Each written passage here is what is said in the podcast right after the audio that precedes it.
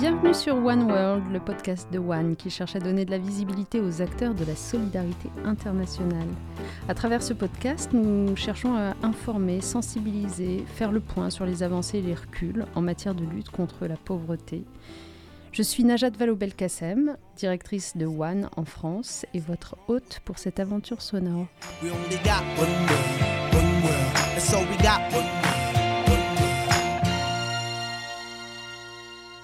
Alors aujourd'hui, nous avons la chance et le plaisir d'accueillir euh, parmi nous Alice Desclos. Alice est médecin, devenue anthropologue de la santé. Elle travaille à l'Institut de recherche pour le développement à Dakar.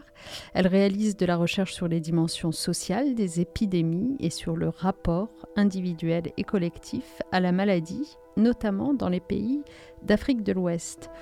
Pourquoi est-ce qu'on aborde ce sujet? Est-il besoin de l'expliquer? Le nouveau millénaire euh, a vu l'émergence de menaces sanitaires nombreuses. Ça a été le cas, vous vous en souvenez, avec le SRAS, avec Ebola, avec le virus de la grippe A, avec la pandémie de Covid-19, bien entendu. Et cette dernière en particulier est à l'origine d'une crise sanitaire et socio-économique d'une ampleur sans précédent. Elle a infecté plus de 230 millions de personnes, elle a fait plus de 4 millions de victimes depuis moins de deux ans maintenant.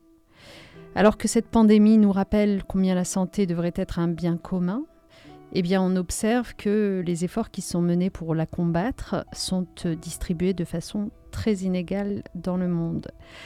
Or, nous le savons et nous le répétons, pour mettre fin à ce virus, on doit le combattre partout, pas simplement dans quelques pays riches. Notre priorité aujourd'hui devrait donc être de vacciner, vacciner le plus vite possible l'ensemble de la population mondiale. Mais le continent africain, en ce mois d'octobre 2021, est à peine à plus de 4% de sa population vaccinée avec deux doses. Alors que nos pays du Nord s'engagent à donner davantage de doses de vaccins pour ces pays pauvres, on voit malgré tout de très nombreux obstacles euh, s'élever encore sur la route de l'acheminement de ces vaccins. Alors, Justement, euh, si on cherche à étudier le contexte qui est celui des sociétés euh, des pays en Afrique en particulier, peut-être renvoyer à une citation d'un collectif de sociologues africains et français dans une récente tribune parue dans Le Monde qui disait Les antivax africains ressemblent à ceux du Nord. Euh, moi, j'avoue que ça m'a quand même un peu surprise. J'aimerais bien que vous détailliez cette, euh, cette assertion-là.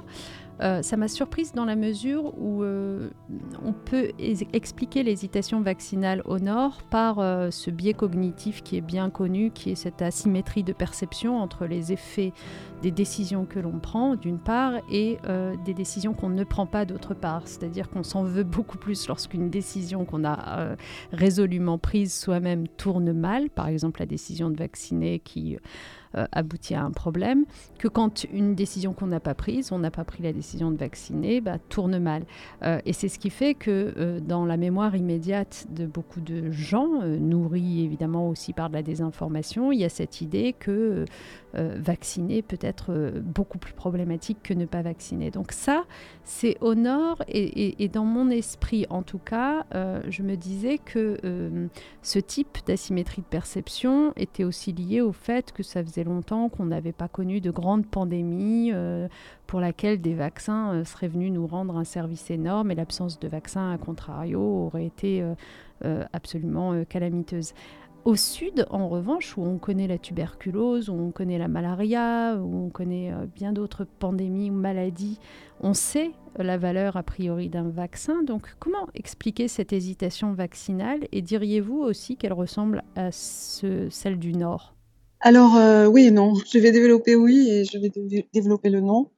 Euh, il est, euh, sans doute incontestable que, des, dimensions comme, l'oubli, d'une pathologie, qui a été justement éradiquée par un vaccin, est un déterminant qui, conduit à douter de l'intérêt de la vaccination. On peut aussi, le voir d'une manière un petit peu différente en termes de, priorité des risques, euh, une euh, de perception des risques ou de perception de la vulnérabilité aux risques. Euh, pour revenir en Afrique, dans les pays qui ont connu une épidémie jusqu'à présent très limitée, la perception du risque est lointaine.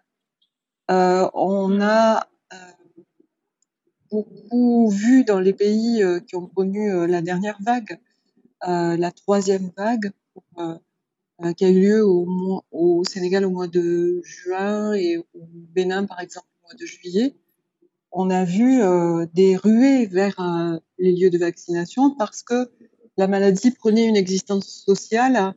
Euh, tout le monde voyait soit des proches devenir malades, soit des, des, célébrités, comprenait que dans une famille, c'est la personne qui n'avait pas été vaccinée qui tombait malade. Donc dans ces pays-là, la perception du risque est devenue vraiment immédiate. Dans d'autres mmh. pays comme le Burkina ou la première euh, vague épidémique a été euh, très clairement liée à euh, des personnes nantis. Par la, au Burkina, on a parlé de maladie du climatiseur. C'est des personnes qui étaient notamment venues en France pour un rassemblement religieux et qui sont revenues rapporter la maladie. Et puis une, une vague épidémique qui n'est pas allée plus loin en termes de cas diagnostiqués.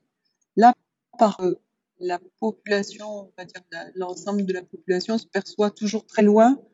Et par ailleurs, elle a d'autres priorités écrasantes en termes de risques, qui sont euh, les questions de sécurité. Euh, le problème des soignants, c'est euh, de ne pas être attaqué en tant que soignant par dans les mouvements du nord du Sahel et du nord du Burkina. Donc on a cette perception sociale de la maladie qui joue un rôle très important. On a aussi cette question des priorités qui aussi euh, joue un rôle important et la façon dont euh, les populations euh, rangent, euh, classent leurs priorités est euh, très différente de celle dont les acteurs sanitaires classent les priorités. et chaque contexte détermine ce rapport-là. Et du coup, est-ce que une part euh, de l'explication tient à une désinformation globale euh, qui euh, atteindrait y compris ces pays-là?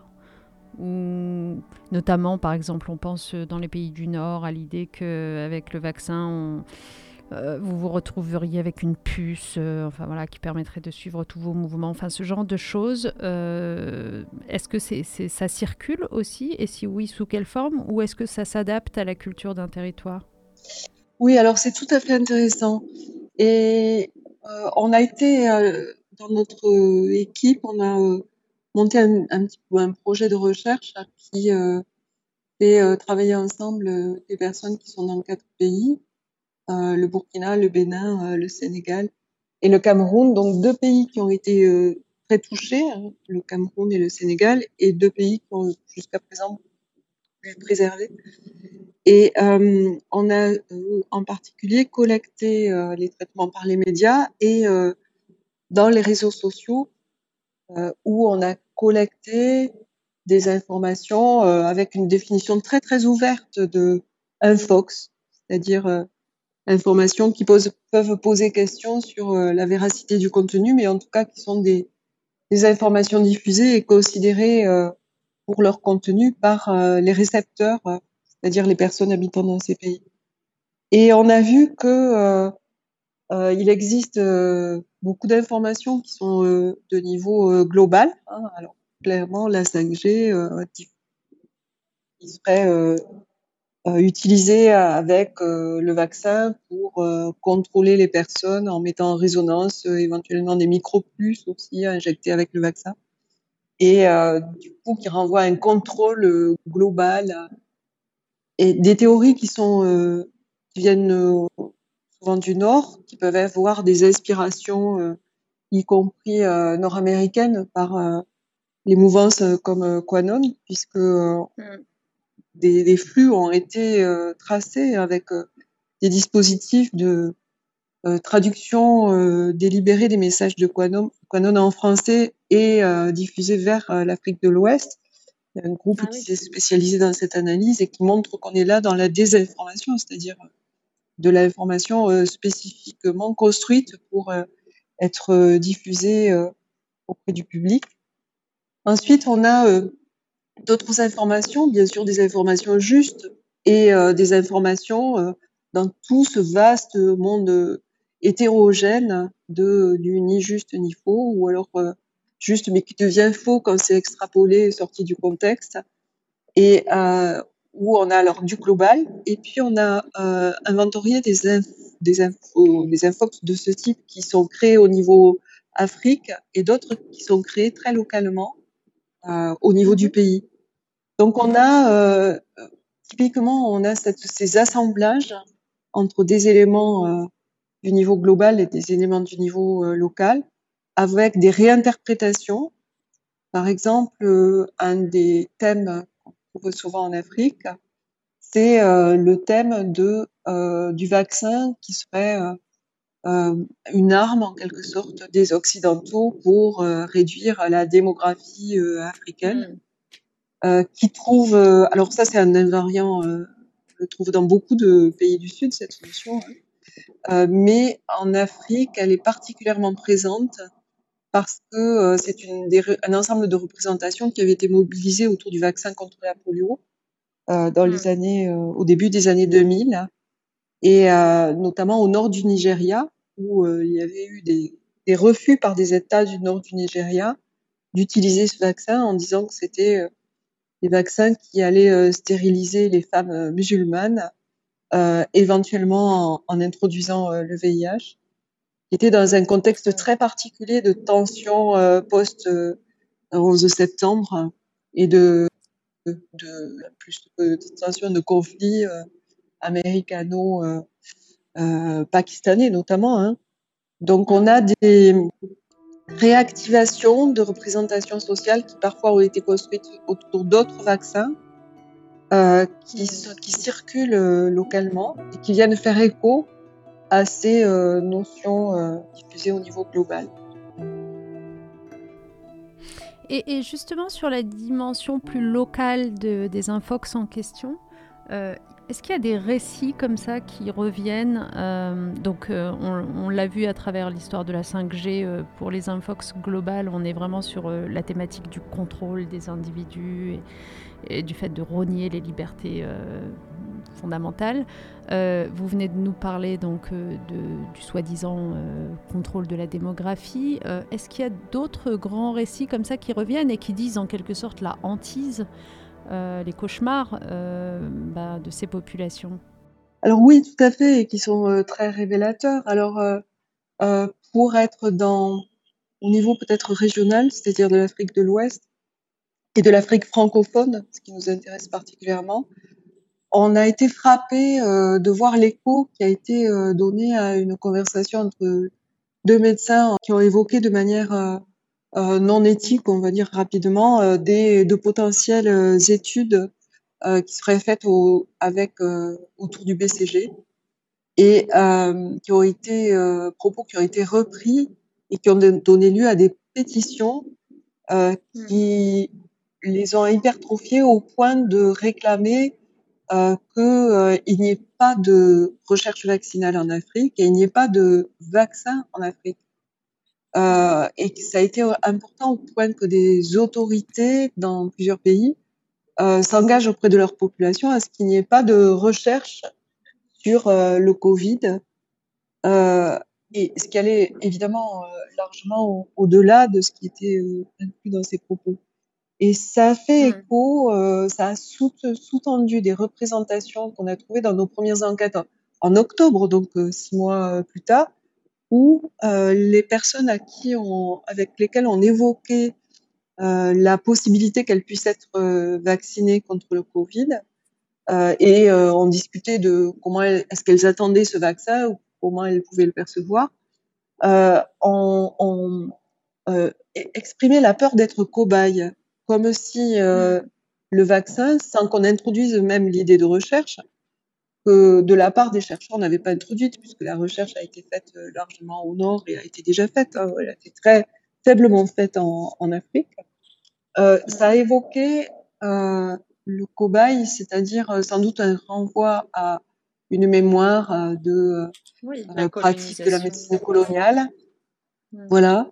et aussi une, du coup, on a interrogé un peu davantage sur ce que les personnes savent de la recherche médicale en Afrique. Et on a été très impressionnés de voir qu'elles euh, qu'elles sous-estimaient énormément la place des chercheurs africains dans la recherche internationale euh, et qu'elles euh, étaient très peu informées euh, des euh, leaders de la recherche en Afrique, hein, alors qu'elles étaient informées de noms de, de scientifiques internationaux. Alors avec bien sûr une distorsion par rapport à ce qui est reconnu par on va dire l'académie ou le monde universitaire ou le monde scientifique en France. Euh, par exemple, le, professeur Montagnier est encore euh, très largement perçu dans les populations comme une grande sommité euh, intellectuelle, alors qu'il que c'est plus du tout le cas dans le monde scientifique français. Et du coup, ça m'amène à une autre notion, qui est le fait que ces représentations dans les assemblages global local sont euh, marqués dans l'espace francophone par euh, les médias euh, francophones, puisque le paysage médiatique africain, il est composé des médias locaux, mais aussi beaucoup des chaînes d'information continue globales, internationales. Et alors, si on, moi j'ai le, le, les années me donnent la chance d'avoir le recul sur d'avoir du recul sur la construction des représentations de la maladie. Et euh, c'est impressionnant de voir comment, euh, ce qui a euh, 20, 20 ans, 25 ans, on considérait qu'une nouvelle maladie se construisait à partir de représentations existantes dans le fond euh, culturel euh, ouest africain, par aire culturelle, on va dire, et dans les langues locales. Et là, on, on retrouve beaucoup plus des notions euh, sont diffusées au niveau global et alors probablement très largement marquées par un espace linguistique et donc euh, dans l'espace euh, francophone. D'ailleurs, en se baladant dans les rues de Dakar, par exemple, on, entend souvent France 24 hein, qui façonne aussi les représentations. Et donc dans ce monde francophone, dans cet espace médiatique francophone, on a euh, la, euh, la science, on a euh, la science médiatisée, donc clairement les représentations du vaccin AstraZeneca ont été euh, distordues par l'hypertrophie dans les médias de, des effets indésirables qui ont fait l'objet de débats en Europe, qui ont été vraiment répercutés en Afrique de manière décontextualisée. Merci beaucoup pour euh, toutes ces précisions sur la, sur la, question de l'hésitation. Euh, on, pourrait vous écouter pendant des heures sur ce sujet, mais il y a aussi un deuxième sujet sur lequel je voulais vous entendre, Alice. C'est, bon, je le disais, les pays riches commencent un petit peu à se mobiliser pour euh, enfin annoncer des dons de millions de doses de vaccins pour les pays pauvres. Euh, la France, d'ailleurs, euh, le président Macron en a annoncé 120 millions récemment. mais en fait, le sujet, c'est, au-delà de ces annonces de dons de doses, comment s'assurer que les systèmes de santé en Afrique soient vraiment prêts pour euh, les absorber, pour assurer la distribution de toutes ces doses. Est-ce que c'est un sujet qui vous préoccupe ou est-ce que vous constatez sur le terrain que on a appris des précédentes pandémies et qu'on sait euh, faire cela? Alors peut-être en préambule, pour faire les liens entre les deux sujets, je dirais qu'on a tendance au Nord à, euh, surestimer les attitudes des populations en parlant d'hésitation vaccinale. tout à l'heure, j'ai évoqué que pendant les phases de de crise, de flambée épidémique, on a vraiment eu des ruées vers euh, les centres de santé où on pouvait se faire vacciner. Et donc, on est très vite arrivé à des ruptures de stock en vaccins. Donc, l'hésitation, c'est un concept qui avait été construit euh, pour d'autres pour d'autres vaccinations antérieurement. Hein. Donc, pour les pays riches où là, il n'y a pas de problème d'offre de vaccins, ou alors pour les vaccins pour les enfants où on a des dispositifs de Gavi, euh, des programmes élargis de vaccination ont permis d'avoir assez de vaccins pour tous les enfants. Là, on est euh, effectivement dans une situation euh, très différente où on a, selon les lieux, des demandes non satisfaites ou des réticences. Et, avant, alors de faire donc le lien entre les deux et, passer à votre à la réponse à votre question, euh, c'était assez intéressant de voir avec le recul euh, au Sénégal parce que le Sénégal a commencé à vacciner très tôt. En, avec une politique volontariste, le Sénégal a acheté des vaccins pour euh, commencer en février. Et donc, nous, on avait interrogé les personnes avant que les vaccins soient disponibles. Et là, les réticences étaient majeures, euh, notamment liées à ces infox, des infox globales, la peur, les complots, euh, l'idée de, de cobayes, enfin, tout un, un, grand nombre de réticences partagées avec le Nord, le vaccin mis, mis en, au point trop rapidement, euh, les effets indésirables hypertrophiés par euh, les chaînes d'information continue. Bon. Puis, euh, quand le vaccin a été accessible, on a vu des, grâce à, à l'observation par des enquêtes qui existent au niveau mondial et qui toutes les semaines interrogent les gens sur leur désir ou pas de se faire vacciner, on a vu que les attitudes ont basculé avec une majorité de personnes souhaitant être vaccinées parce que le vaccin était là et qu'il était à proximité. Puis on a vu une phase pendant laquelle ces deux, on a eu des ruptures de stock hein, au Sénégal à cause de des questions d'approvisionnement euh, sur lesquelles on peut revenir, euh, qui se traduisent par les pays par une année 2021 où il y a eu des ruptures, puis du vaccin, puis euh, d'autres vaccins que celui attendu. Enfin, c'est très complexe pour les pays. Et, et, donc, par la suite, encore une phase euh, où, euh, pendant l'épidémie, on a encore eu un rush, puis euh, à nouveau, en fonction des vaccins disponibles, quelques hésitations qui sont en fait des refus du vaccin qu'on propose aux personnes à un instant T, parce qu'elles attendent le vaccin suivant qui sera euh, perçu comme plus efficace ou ayant euh, moins d'effets indésirables. Donc, on, on, voit que les infox, qui sont, ou disons les aspects cognitifs ou les aspects des représentations et les aspects liés aux réticences, ils sont considérés comme euh, le problème majeur, en gros, au Nord. Je caricature hein, ce propos. Mais euh, en fait, dans la réalité, les choses sont à mettre en perspective. Et en même temps, il n'y a pas de secret. Euh, là où il existe des euh, stratégies avancées, c'est-à-dire que le vaccin sort des centres de santé pour aller vers les populations au travers, euh, par exemple, de vaccinodromes ou de euh, d'actions de vaccination dans des entreprises ou de euh, relais avec des acteurs communautaires, les gens se vaccinent, comprennent. Alors bien sûr, il reste toujours un noyau dur de qui tiennent absolument à ce qu'il y ait une puce dans le vaccin. Mais les stratégies, tout ce dispositif qui fait le lien entre un bien médical, une offre médicale, un service médical et les populations, c'est ça qui fait en fait l'acceptation en tout cas qui agit fortement sur cette acceptation. Justement, j'allais vous demander, pourtant, justement, tous ces acteurs de la santé communautaire euh, qui sont très présents, qui se sont toujours euh, beaucoup mobilisés sur les différentes pandémies, vous dites qu'ils ne sont pas assez écoutés, en fait, par, euh, par les gouvernements, les institutions mondiales de santé. Voilà, alors euh, là, ça, si on reprend, alors on zoom arrière pour regarder ce qui s'est passé sur plusieurs épidémies, euh, bon, toute la dimension communautaire, on l'a apprise avec le VIH, on en a appris la nécessité. On est allé même jusqu'à euh, ces notions qui vont jusqu'à la représentation des communautés dans les instances décisionnelles. On a, euh, par exemple, l'accès au traitement maintenant par le Fonds mondial repose sur des dispositifs dans les pays qui sont euh, des incarnations de ce qu'on peut appeler la démocratie sanitaire, qui sont parfois euh, gouvernés ou présidés ou coordonnés par des acteurs communautaires euh, qui euh, font travailler ensemble des acteurs du monde médical et des autorités de santé. Alors, pour le VIH, ça a été en place, mais ça n'a pas réussi à être appliqué à la pandémie de Covid, peut-être en partie parce que euh, le modèle de réponse à Ebola, euh, qui a imposé, qui a été un modèle beaucoup plus médical, euh, a, euh, n'avait finalement avait moins besoin de cette euh, intervention communautaire.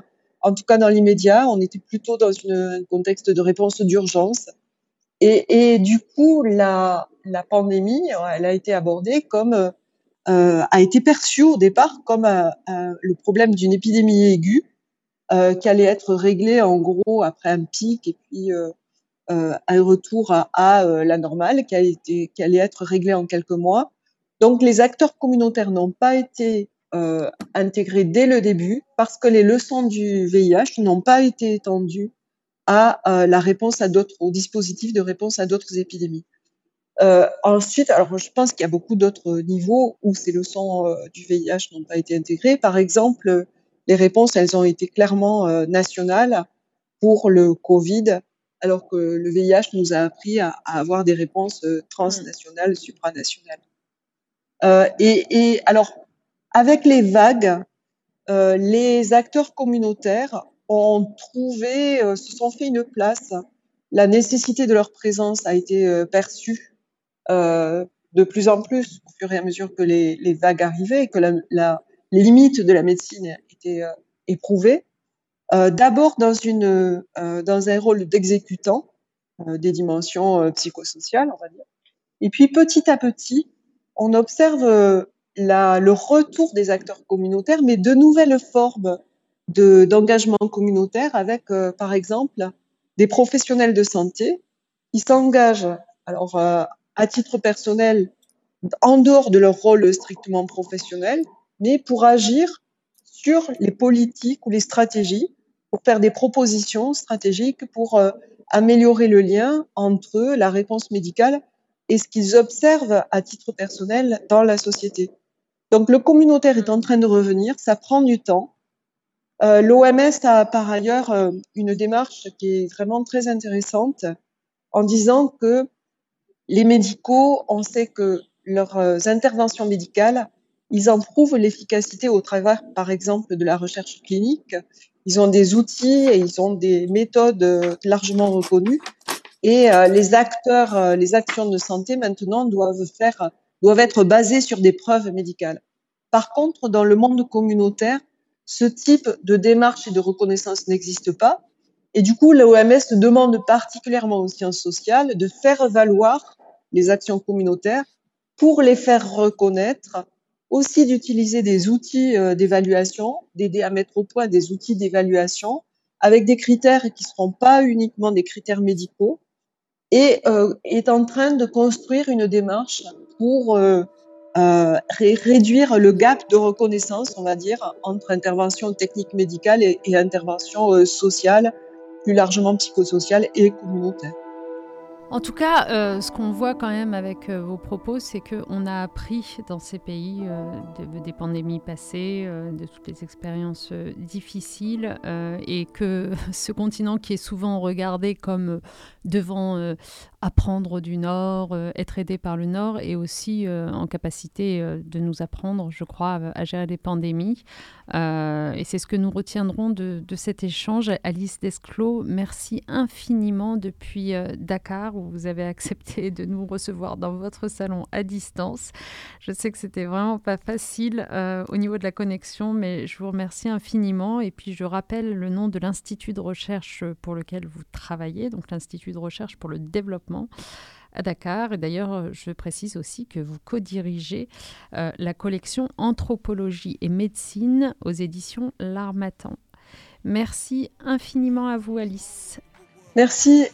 We only got one world, one world. That's all we got, one